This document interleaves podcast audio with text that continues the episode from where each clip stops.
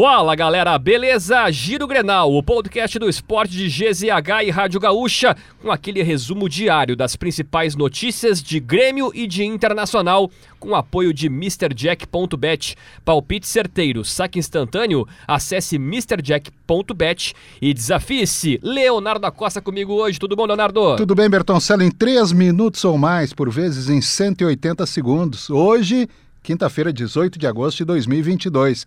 Vamos começar pelo Grêmio? Vamos nessa então. O Grêmio, ingressos esgotados, hein? Os ingressos para a partida entre Grêmio e Cruzeiro estão esgotados. A Arena informou que a previsão de público para o jogo das 4 horas da tarde deste domingo é de 44 mil pessoas.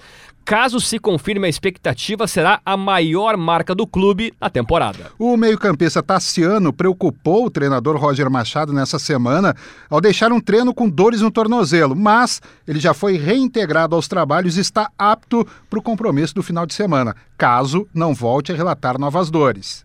O Grêmio treinou com portões fechados nesta quinta-feira. Roger liberou o acesso à imprensa apenas durante o aquecimento.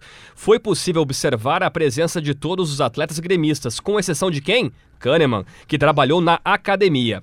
A provável escalação para a partida contra o Cruzeiro tem Breno, Rodrigo Ferreira, Natan, Bruno Alves e Nicolas, Lucas Leiva, Vigia Sante, Biel, Campaz, Guilherme e Diego Souza. No Inter teve apresentação. Nessa quinta-feira, o clube apresentou Igor Gomes como novo reforço. Jogador que estava até a metade do ano no Barcelona B chega para ser opção de Mano Menezes, tanto para a zaga quanto para a lateral direita. O garoto de 21 anos disse não ter preferência por posição e afirmou que vê a oportunidade de, no clube como a chance de se firmar na carreira após sofrer com seguidas lesões na Espanha. E o Edenilson, hein? Ah foi assunto da semana no Inter. De novo, né? É, o clube já tem um planejamento definido para o jogador.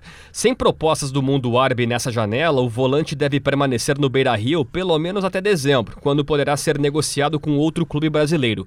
A ideia é recuperar o ambiente do volante para que ele possa ser utilizado nos jogos em casa até o fim do Brasileirão, sem receber hostilidades da torcida. Já Arangues segue no radar colorado, com contrato até junho de 2023 com o Bayer Leverkusen o chileno não poderá mais ser contratado nesse ano, pois a janela de transferências está fechada no Brasil. A ideia da direção colorada é fazer uma nova investida pelo meio-campista em janeiro, quando o atleta estará há seis meses de terminar o vínculo com o clube alemão. É o Giro Grenal, com produção de Janaína Ville, técnica e edição de áudio de Paulo Fraga. E não se esqueça de nos seguir, sabe onde? Nas redes hum. sociais, no arroba esportesgzh.